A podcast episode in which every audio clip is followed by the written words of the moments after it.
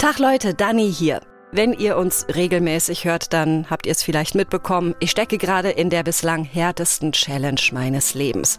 Bei mir ist nämlich im Frühjahr Brustkrebs diagnostiziert worden und während ich hier mit euch rede, stecke ich gerade noch in der Therapie. Meine Challenge. Ein Podcast von MDR Wissen. Oh, ja, ey, das war richtig, richtig kacke, als ich im Frühjahr diese beschissene Diagnose bekommen habe. Lasst uns mal zurückspulen, ja? 31. März 2022. Ich sitz mit meiner besten Freundin Enne bei meiner Frauenärztin und die guckt mich ernst an und sagt, Frau Schmidt, wir haben jetzt die Ergebnisse von der Gewebeprobe und es ist offiziell, der Tumor ist bösartig. Sie haben Brustkrebs. Und selbst Enne, meine Enne, die gefühlt immer weiß, wo es lang geht, die alles im Griff hat, selbst die wusste auf einmal gar nicht mehr, wohin mit sich. Also als wir da zusammen saßen in dem Arztzimmer, in der Praxis, ich glaube, da war so der erste Moment, what? Ähm, und dann sind wir raus und dann habe ich Dani in den Arm genommen und mehr wusste ich auch nicht zu tun. Ist es nicht krass? Selbst die klügsten, schlagfertigsten, herzensgebildetsten Menschen werden plötzlich sprachlos, wenn jemand mit schlimmen Nachrichten um die Ecke kommt oder eine schwere Zeit hat und ja, Trost braucht. Oder kennt ihr jemanden, der von sich sagt, oh, trösten, gar kein Ding, bin ich richtig gut drin. Ich kenne niemanden. Und ich stelle mich auch selbst, glaube ich, nicht so prima an, wenn es ums Trösten geht. Aber durch diese Krebserkrankung jetzt habe ich eben auch sehr viele Tröstversuche von anderen erlebt. Und ey, ich bin da irre dankbar für, ja? So viel Beistand, so viel Herzenswärme, so viel Support von den Menschen um mich rum. Aber ich habe eben auch erlebt, wie sehr Leute sich winden in so einer Situation, ja, oder Berührungsängste haben und plötzlich wahnsinnig still und unsicher werden. Was ist denn bitte mit uns? Warum ist Trösten für uns so eine hammerkomplizierte Kiste, ja? So, oh je, Vorsicht, da kann man jetzt ganz viel falsch machen. Ja, kann man, aber man kann doch bestimmt auch ganz viel richtig machen. Und darum geht's diesmal bei meiner Challenge. Wie geht gutes Trösten? Kennt die Wissenschaft vielleicht ein paar hilfreiche Do's und Don'ts? Und welche Rolle spiele ich dabei als die Person, die getröstet wird? Ich will es ja den Leuten nicht noch schwerer machen. Es ist ja eh schon alles anstrengend genug mit diesem Scheißkrebs.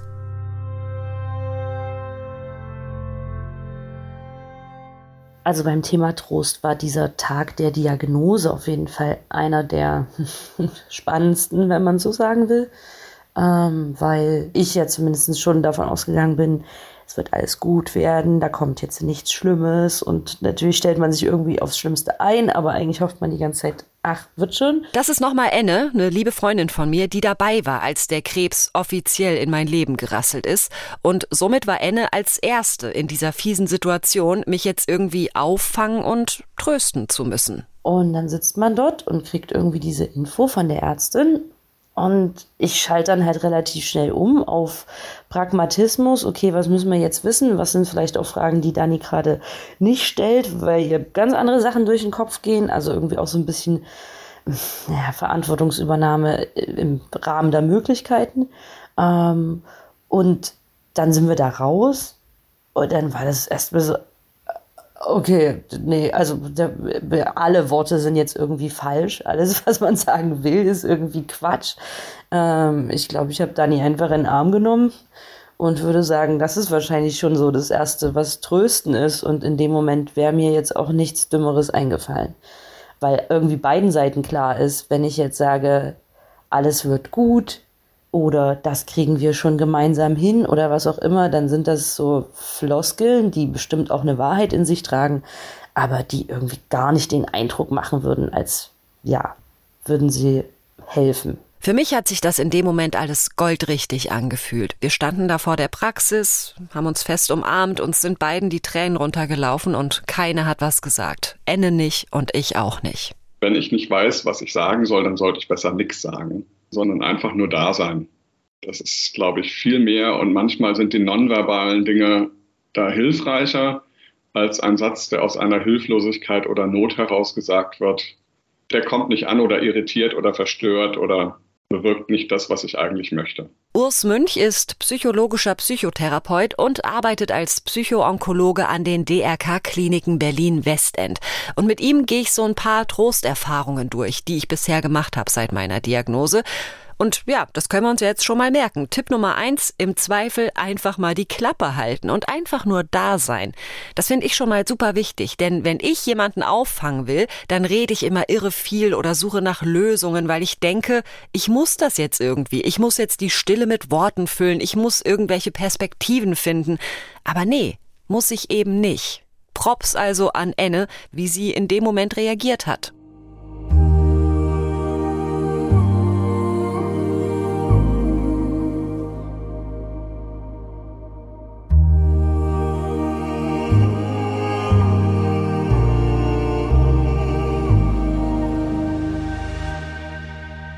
Es gab aber auch noch ganz viele andere Reaktionen, als ich diese schlechte Nachricht nach und nach in meiner Familie und in meinem Freundeskreis verteilt habe. Hier ist eine Nachricht von einer Freundin. Das war am Tag der Diagnose. Ich weiß gar nicht, was ich sagen soll. Mir dreht sich der Kopf. Es wird alles wieder gut. Ehrlich, ich verspreche dir, es wird alles wieder gut. Das war, wie gesagt, eine Freundin. Und ich weiß auch noch, als ich meine Eltern angerufen habe und denen das erzählt habe, da hat mein Papa am Telefon ähnlich reagiert. Also natürlich hat er erstmal gesagt, Scheiße, aber dann hat er gesagt, so in die Richtung Spinnewip, also Spinnewip, das ist das Kosewort meiner Eltern für mich. Spinnewip, wir schaffen das, das wird wieder. Und das war alles total lieb gemeint, aber manchmal hat so ein kleiner Teil von mir in diesen Momenten gedacht, ähm, du kannst mir doch gar nicht versprechen, dass alles wieder gut wird. Du weißt doch gar nicht, ob ich wieder gesund werde oder ob ich an dem Krebs draufgehe. Folgendes ist jetzt ganz wichtig an der Stelle. Wenn ich euch hier Trostversuche beschreibe, die ich erlebt habe, dann sind das immer nur kleine Ausschnitte aus Gesprächen, die natürlich viel, viel länger waren. Das sind plakative Beispiele aus meiner Erinnerung. Und wenn ich sage, dies oder jenes hat nicht funktioniert oder war vielleicht merkwürdig oder sogar blöd, dann mache ich das nicht, um die Leute fortzuführen oder weil ich denen das übel nehme. Also wirklich null, ja? Ich bin für jeden Versuch dankbar gewesen und das sind auch alles Menschen, die mir nach wie vor wahnsinnig wichtig sind und die ich sehr, sehr gerne habe. Das vorweggeschickt. So, und wenn wir uns jetzt das Beispiel von gerade anschauen, ja, dieses alles wird wieder gut, ich verspreche dir das, hm, wenn ich da jetzt so mit Abstand drauf gucke, dann könnte ich mir vorstellen, dass das vielleicht auch so ein Versuch der tröstenden Person ist, sich selber zu beruhigen, ja, indem man sich das so vorbetet, so, alles wird wieder gut, alles wird wieder gut. Und ich habe sowas wie, das wird alles wieder, das habe ich auch schon selbst oft gesagt zu Menschen, ohne wirklich zu wissen, ob tatsächlich alles wieder gut wird. Also, Optimismus verbreiten erscheint mir eigentlich eine gute Idee zu sein, aber es funktioniert ja wohl nicht immer so richtig, oder? Jemand ist in einer ganz schwierigen Situation ohne Perspektive und ohne Ausweg, dann ist ein, das wird schon wieder, geht gar nicht. Das kommt nicht an. Ne? Und selbst wenn ich weiß, dass es wieder werden wird und ich mir sicher sein kann, fühlt sich für den Menschen vielleicht im Moment, in dem Moment gerade gar nicht so an. Ne? In so einer Situation kann ich, wenn ich es weiß und wenn ich mir sicher bin, es wird wieder besser, sagen, dann könnte es trösten, auch wenn sich für dich im Moment gerade nicht so anfühlt. Das vorwegnehmen. Dann hole ich mein Gegenüber ab, wo sie oder wo er gerade steht. Ja? Weil es fühlt sich gerade nicht so an. Und das ist, glaube ich, das Wichtige. Ich muss mich beim Trösten, wenn ich der getröstete Mensch bin, gesehen fühlen. Das ist ein ganz wichtiger Punkt, den Urs Münch da nennt. Die getröstete Person muss sich gesehen fühlen. Und das kann eben auch bedeuten, dass ich ihre Situation und ihre Gefühle erst einmal spiegle, ja, von wegen, oh fuck, ey, das ist eine richtig beschissene Situation. Ich könnte mir vorstellen, dass es gerade sehr schwer für dich ist. Sowas zum Beispiel. Ich habe auch während meiner Krebstherapie immer mal wieder Sitzungen bei einer Psychoonkologin. Die wollte selber nicht mitmachen hier beim Podcast, deswegen erzähle ich es euch. Immer wenn ich da drüber spreche, was mich verängstigt oder traurig oder wütend macht, geht sie erstmal mit. Sie spiegelt, dass meine Situation gerade mies ist und dass es mir sicherlich nicht gut geht oder ich überfordert bin. Und das tut jedes Mal irgendwie total gut, ja, obwohl das ja nur ein ganz kleiner Move ist. Weil ich dann einfach merke, es ist okay, was ich hier gerade fühle und es ist jemand bei mir hier in meinem Gefühlstief und sieht mich. Und genau dieses einfach erstmal nur gesehen werden, das kommt manchmal ein bisschen zu kurz beim Trösten. Ich erzähle euch mal eine Szene nach, die ich erlebt habe, und zwar aus dem April 2022, eine Woche vor Beginn meiner Chemotherapie. Ich sitze mit einem guten Kumpel in einer Kneipe. Und wie geht's dir jetzt mit all dem? Ey, Alter, ich habe keine Ahnung. Es ist alles irgendwie scheiße. aber irgendwie auch, als hätte ich es irgendwie noch gar nicht gerafft, ja. Also mein Kopf und mein Herz kommen irgendwie gar nicht hinterher. Das hat mich einfach so hart überrollt. Oh, ja, alles zu viel irgendwie. Ja, kann ich voll verstehen, wie du dich fühlst.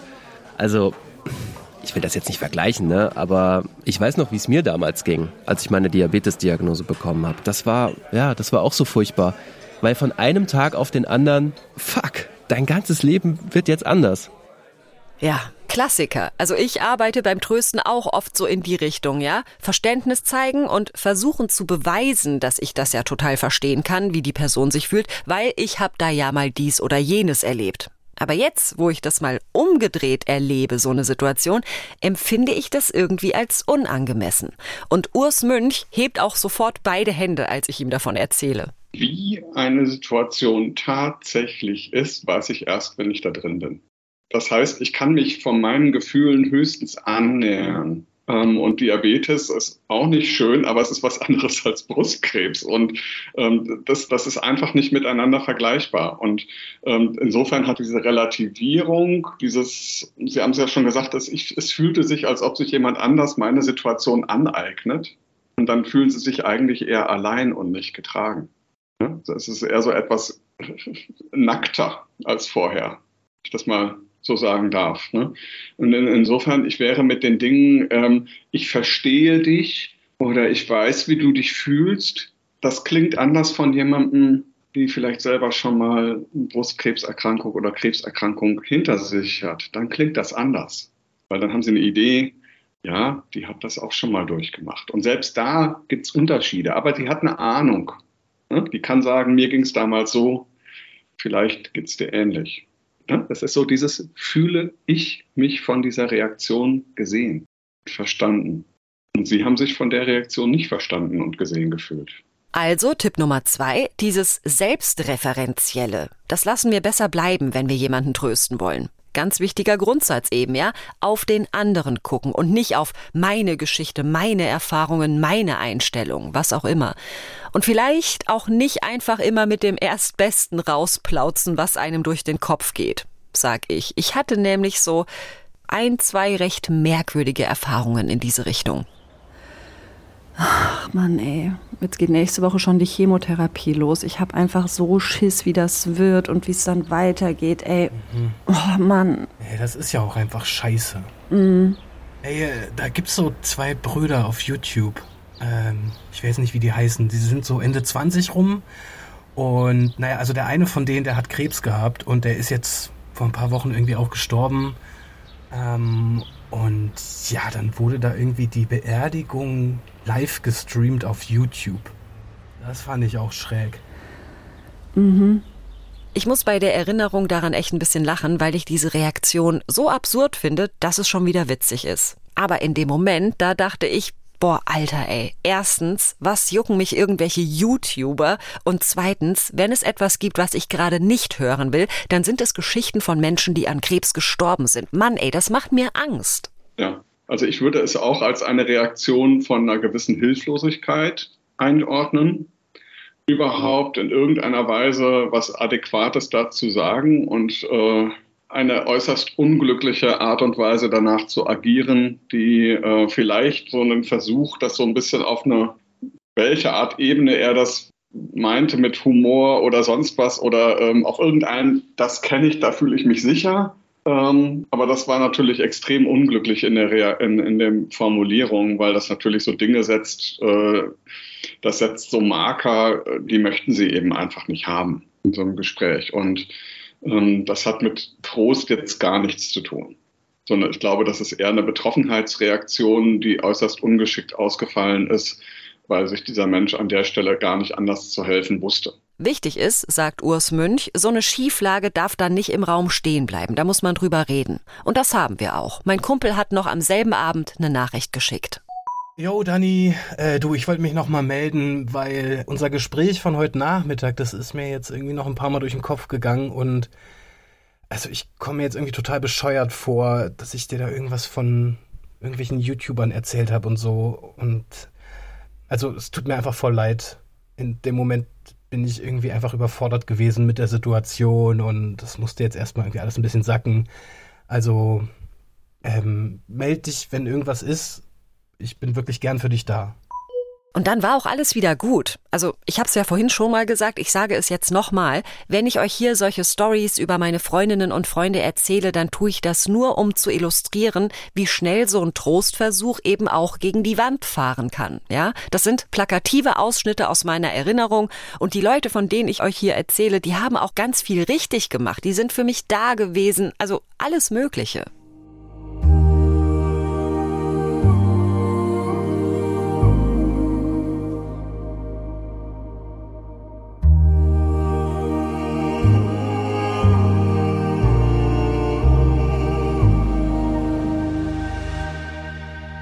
Und hey, es ging jetzt viel um, so macht man es vielleicht besser nicht Geschichten. Natürlich habe ich aber auch ganz oft Trost bekommen, der super funktioniert hat. Hier mal ein paar Beispiele aus meinem Smartphone-Archiv. In Gedanken bin ich bei dir und wünsche dir ganz viel Kraft. Du wirst das durchstehen. Wir werden das irgendwie alle zusammen durchstehen. Und wenn es kein Sprint, sondern ein verfickter Marathon wird, dann werden wir dich halt ins Ziel tragen. Dieses, wir stehen das zusammen durch, du bist nicht allein, das hat mir unheimlich geholfen, ja, dass ich mich auf meine Gang verlassen kann, dass ich den Scheiß nicht allein aushalten muss. Und dieses Bild vom getragen werden. Denn darum geht's beim getröstet werden, sagt Urs Mönch, dass ich mich gesehen, gehalten und getragen fühle. Hey, brauchst du irgendwas? Kann ich dich irgendwie unterstützen? Halt durch. Ende des Jahres werden wir zurückgucken und einen Cremant darauf trinken, dass du das geschafft hast. Ja, das hat mir vorhin schon, ne? Mein Kumpel weiß ja gar nicht, ob wirklich alles wieder gut wird. Dieses Bild hier ist aber so konkret, dass es mir einen Perspektivwechsel ermöglicht. Ich bin jetzt krank, aber vielleicht bin ich irgendwann nicht mehr krank und dann werde ich mich unendlich freuen und glücklich sein. Und diese Option so ganz klar vor mir zu sehen, das hat mich getröstet. Du bist schön, weil du von innen leuchtest. Niemals wird eine fiese Krankheit dieses Leuchten ausknipsen können.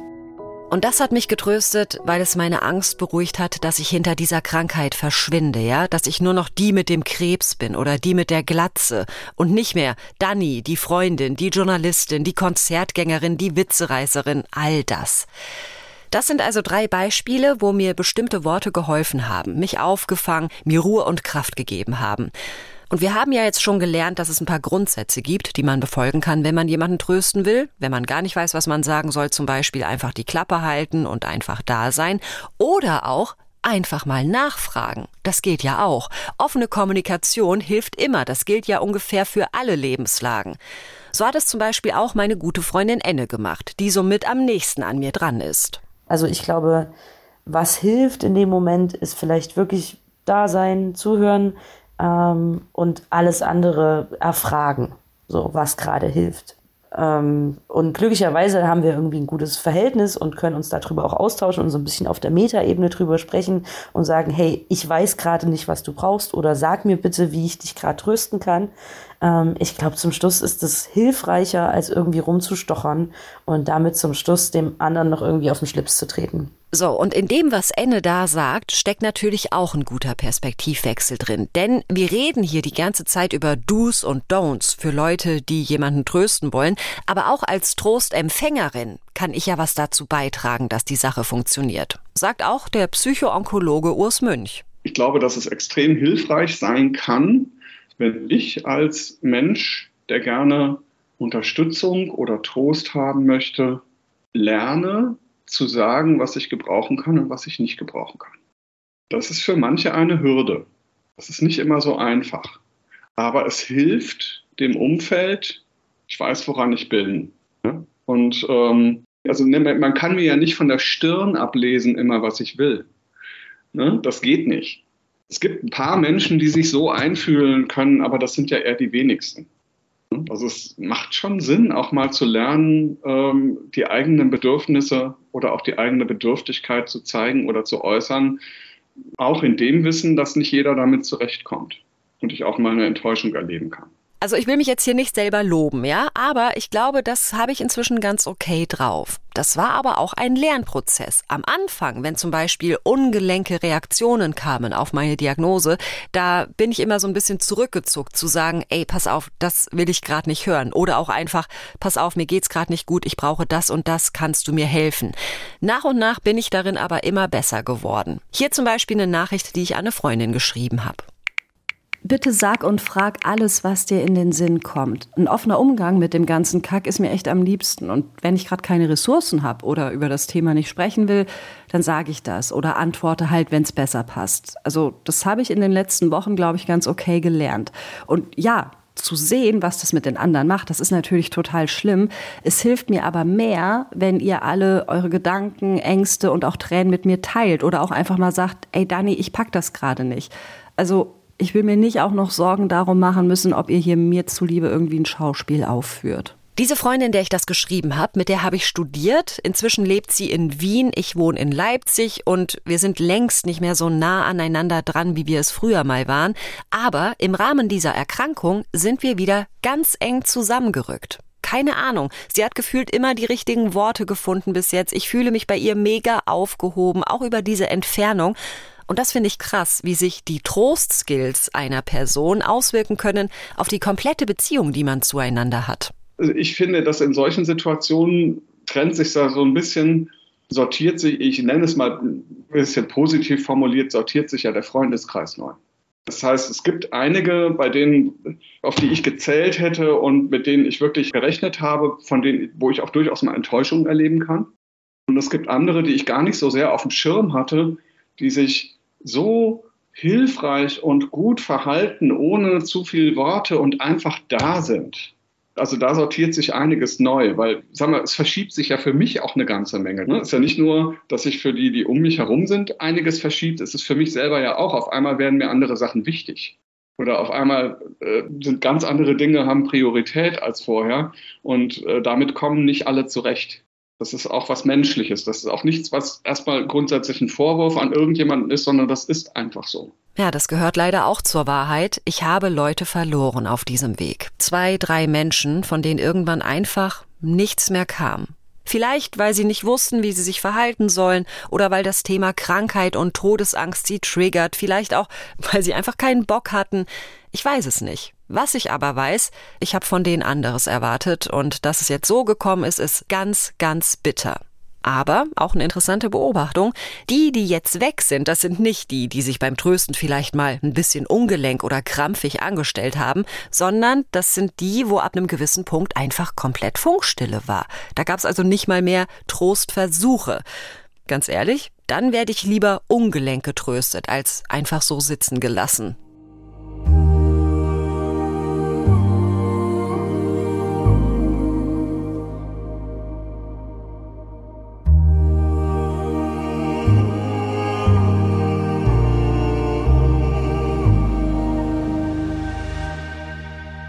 Ja, und bei all dem Trost, den ich bekommen habe und auch immer noch bekomme, es gibt trotzdem manchmal diese ganz, ganz dunklen Momente. Ich habe halt das Gefühl, dass ich über manche Sachen mit niemandem reden kann, weil es halt so bescheuert ist. Dass ich deswegen traurig bin oder getröstet werden möchte, weil ich doch eigentlich total dankbar sein muss und total fröhlich, dass ich nicht zu den Menschen gehöre, toi toi toi, die an Krebs sterben. Und uh, ich hab mein Leben, wie geil. Und ich bin ja auch die meiste Zeit dankbar und fröhlich. Aber die ganze Scheiße ist halt trotzdem noch nicht vorbei. Also Bestrahlung, sechs Wochen steht jetzt an, jeden Tag. Dann kriege ich davon Speiseröhrenentzündung, Lymphödem, schon wieder so diese Scheißerschöpfung, wie ich schon bei der Chemo die ganze Zeit hatte und was weiß ich. Und dann ach, Hormontherapie und ich fühle mich eh schon wie ein Krüppel. Es ist einfach so und es kommt einfach immer nur noch mehr dazu und das kommt mir so undankbar vor, dass, dass mich das so fertig macht. Andere Leute sterben oder wissen, dass sie nicht geheilt werden. Und ich sitze hier und heule, dass ich einen dicken Arm kriege zusätzlich zur Glatze oder keine Ahnung. Und ich habe das Gefühl, ich kann mich Ich kann mich doch nicht schon wieder irgendwie den Leuten zumuten. Schon gar nicht mit so einem vermeintlichen kleinen Scheiß. Das versteht doch keiner, ey.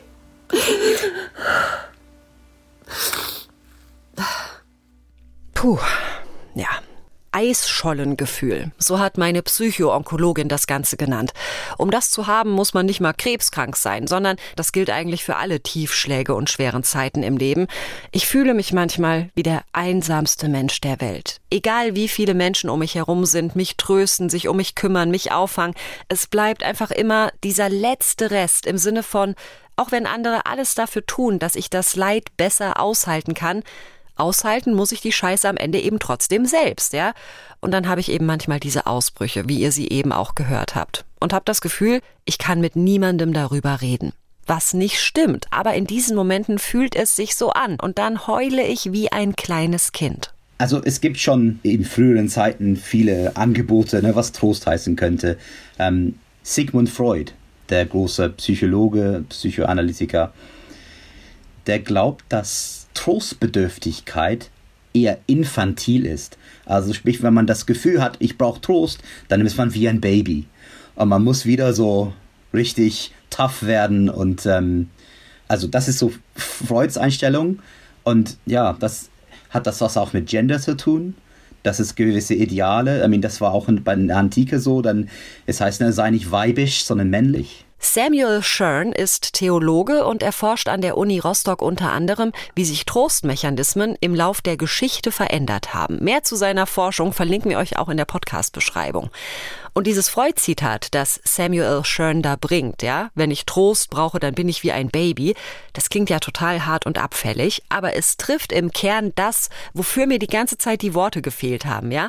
Das ist meine Situation. Ich bin hier mit meiner Krankheit und fühle mich hilflos wie ein Kleinkind. Ich will, dass jemand kommt, dass jemand mich in den Arm nimmt und macht, dass alles wieder gut wird. Und das ist dann Trost für mich. Also in meiner Trostbedürftigkeit werde ich wieder zum Kind. Ja, also mein Gefühl ist über Trost, ist es ist was Weiches ist. Also wenn jemand mich tröstet, also ne, dann sagt jemand, ei, ei, oh, der Knie, das tut weh, das wird aber gut wieder, hier ist am Pflaster. Ähm, also das ist meine erste Assoziation. Ich habe eine Definition gelesen von Georg Simmel, ein Kulturwissenschaftler, der sagt, Trost sei das Leiden am Leiden aufheben. Also das Leiden kann man nicht wegmachen das Leiden ist da, man kann nicht helfen bei manchen Sachen. Aber vielleicht kann man das Leiden an dem Leiden aufheben. Aber das banale Beispiel mit dem Kind, was sein Knie wehgetan hat, ähm, da muss jetzt nicht irgendwie das so schlimm finden, dass sein Knie jetzt auf ist, sondern irgendwo, es tut trotzdem weh, aber irgendwo das Leiden an dem Leiden äh, wird ein Stück weit äh, weggenommen oder aufgehoben. Und wisst ihr was, wenn ich auf die vergangenen Monate zurückschaue und den Moment suche, in dem ich mich ultimativ getröstet gefühlt habe, also lacht jetzt bitte nicht, ich mache mich jetzt komplett nackig, ja? Mein tröstlichster Moment war der Abend vor meiner ersten Operation, ja? So, oh nein, jetzt geht die ganze Scheiße los mit OPs und Chemo und bah. Da waren meine Eltern zu Besuch und wir haben in ihrem Hotelzimmer zu dritt auf dem Bett gelegen. Wie früher, als ich klein war, ja? Ich in der Mitte, Papa rechts, schon halb am Wegpennen, Mama links und wir haben Kekse gegessen und irgendeinen Müll im Fernsehen geguckt. Und ich bin 35 Jahre alt, aber in dem Moment war ich wieder das kleine Kind, das von seinen Eltern behütet wird, die gefühlt alles Schlimme von mir fernhalten können.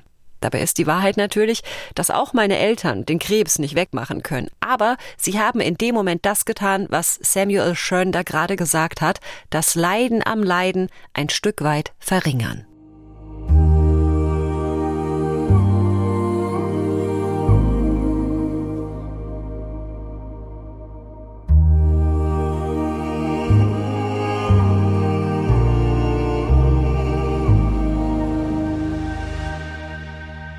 Mich lässt dieses Bild nicht mehr los. Und je mehr ich drüber nachdenke, desto überzeugter bin ich davon. Egal wie alt wir sind, wir tragen immer noch ein bisschen Kind in uns drin und bildlich gesprochen, wenn wir uns die Knie aufschlagen, dann wollen wir, dass jemand kommt und pustet. Scheißegal, ob wir vier Jahre alt sind oder 40. Kann das sein? Ja, ich bin Karin Borg, ich bin Professorin an der Fachhochschule in Potsdam und lehre dort in den Studiengängen Kindheitspädagogik, soziale Arbeit und frühkindliche Bildungsforschung und beschäftige mich vor allen Dingen mit anthropologischen Themen und Fragestellungen.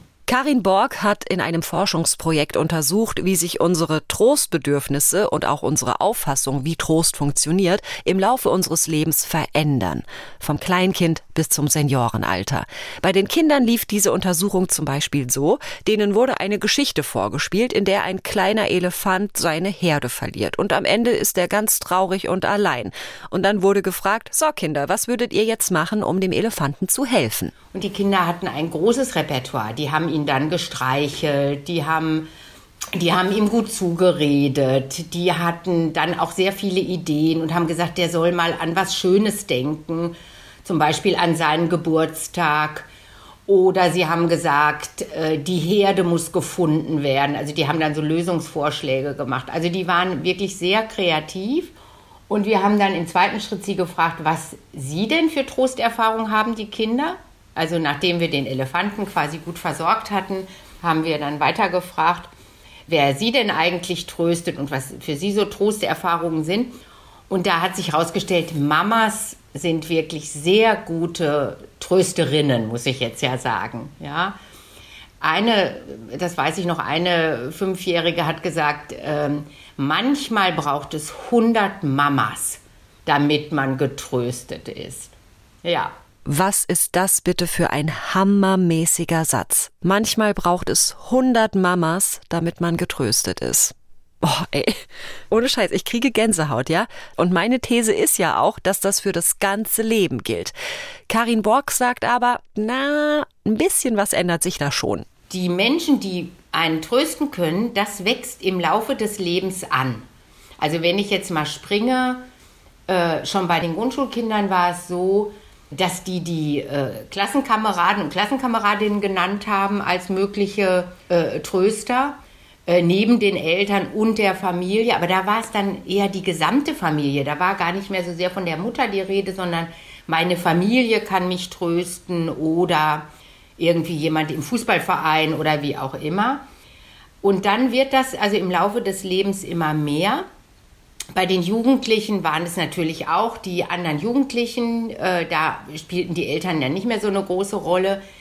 Und dann so im mittleren Lebensalter ist uns aufgefallen, ist man manchmal in so einer Doppelrolle. Also einerseits braucht ja ein Mensch im mittleren Lebensalter selber Trost, ja, und wird aber auch als Tröster angefragt. Also diese Doppelrolle wurde da deutlich. Und am Ende des Lebens wird der Kreis wieder kleiner. Aber, sagt Karin Borg, der Trost, den wir mal bekommen haben, der ist quasi eingeloggt, ja? Also der kann für den Rest unseres Lebens nachwirken. Was uns bei den alten Menschen besonders beeindruckt hat, ist, wie gut Trost erinnert wurde. Also wir haben die ja auch gefragt, wie wurden sie als Kind getröstet oder woran erinnern sie sich, ja, wie sie getröstet wurden. Und das hat uns wirklich sehr verwundert. Also bis dahin, dass eine alte Dame auch gesagt hat, wenn du im Luftschutzkeller sitzt, da gibt es keinen Trost. Ja, also auch die Erinnerung an den fehlenden Trost wurde genannt. Aber dann wurde auch ganz viel erinnert an ganze Kleinigkeiten, meine, der Arm meiner Mutter, ja, die Hand meines Vaters, ja, ein Foto, ein Bild, ja, um das mal kurz klarzustellen, wir reden hier jetzt viel von Müttern und Vätern und ja, bei mir ist es so, dass die beiden nach wie vor urwichtige Trostspender für mich sind, neben meinen Freundinnen und Freunden. Mir ist aber natürlich völlig klar, dass längst nicht alle Menschen so ein gutes Verhältnis zu ihren Eltern haben und manche haben ja auch einfach gar keine Eltern mehr. Das heißt aber nicht, dass da dann kein Trost mehr passiert, sondern da übernehmen eben im Idealfall andere Menschen das Trösten. Klingt aber ja trotzdem nach einer riesigen Aufgabe, ne? Ein erwachsener Mensch braucht Trost, das heißt, er wird wieder zum weinenden Kind und ich soll in diesem Bild jetzt die Mutter oder den Vater spielen, also die ultimative Trostinstanz? Ist ja kein Wunder, dass man sich da erstmal überfordert fühlt. Aber am Ende ist es eigentlich ganz einfach. Natürlich wurden viele Gespräche genannt oder Zuwendung, aber es waren oft die ganz kleinen Sachen, die jemand erinnert hat. Ja? Aber wenn die erinnert wurden, dann war das wirklich bei jemandem, wo der einen schweren Schicksalsschlag erlebt hat, da war das die warme Suppe die die Nachbarin vor die Tür gestellt hatte. Ja, das wusste die Nachbarin ja nicht, dass das 20 Jahre später immer noch als Trosterlebnis äh, im Gedächtnis ist. Aber das hat uns wirklich sehr erstaunt. Ne? Und ich glaube, das ist auch der Appell, den ich da so anschließen würde. Wir wissen ja nicht, was einen Menschen tröstet, aber wir sollten es in jedem Fall probieren. Ja, das ist es. Also, Karin Borg hat hier einfach mal das Fazit meiner Challenge gezogen. Trösten ist immer besser als nicht trösten. Und trösten muss auch gar nicht immer mit Worten stattfinden. Es kann eben auch einfach heißen, ich bin da, ich koch dir eine Suppe. Ich puste dir auf das Knie, das du dir aufgeschlagen hast. Dass wir alle so einen Respekt haben vor der Herausforderung, vor der Challenge, jemanden zu trösten, das liegt einfach daran, dass wir nichts falsch machen wollen. Wir wollen nicht schuld sein, dass es einer Person, die eh gerade schon Scheiße erlebt, noch dreckiger geht. Ist ja klar. Aber, das habe ich gelernt, sehr wahrscheinlich wird es der Person nicht besser gehen, wenn ich einfach die Füße stillhalte und gar nichts mache. Und das deckt sich auch total mit meinen Erfahrungen, ja. Ich war immer dankbar, wenn jemand seine Hand nach mir ausgestreckt hat oder irgendwie versucht hat, da zu sein und zu trösten, auch wenn es mal schief gegangen ist. Völlig egal, ja. Selbst das kleinste bisschen Dasein, die kleinste Nachricht, der kürzeste Anruf, all das hat mich bis hierhin durch diese Zeit getragen. Vielleicht müssen wir also auch unsere Ansprüche an unsere Trostleistung einfach ein bisschen runterschrauben, ja? Uns weniger Druck machen, wenn wir jemanden trösten wollen. Klappe halten, da sein, reicht manchmal schon. Ich muss aber auch sagen, es gibt Momente und Tiefen, da gibt's einfach keinen Trost. Da ist alles schwarz und dunkel, da bin ich zurückgeworfen auf ein Aushalten müssen. Allein auf meiner Eisscholle. Aber Trost wirkt nach. Trost wird erinnert und hilft durchzuhalten, bis meine Eisscholle wieder irgendwo andockt. Das war meine Challenge zum Thema Trösten und getröstet werden. Und diese Folge habe ich gemacht zusammen mit Thomas Jehn und Carsten Möbius. Und wenn ihr Feedback habt, Fragen, Kritik, dann her mit eurer E-Mail an challenge.mdr.de. In zwei Wochen gibt's wieder die nächste Folge unter challenge.mdr.de in der ARD Audiothek, bei Spotify, Apple Podcasts, naja, überall halt, wo es Podcasts gibt. Ich bin da noch nicht zu hören, aber natürlich hören auch wir uns bald wieder hier. Ich stecke halt gerade noch in der Krebstherapie und muss ein bisschen langsam machen, aber I'll be back. Versprochen. Und ich freue mich drauf. Bis dann. Tschüss.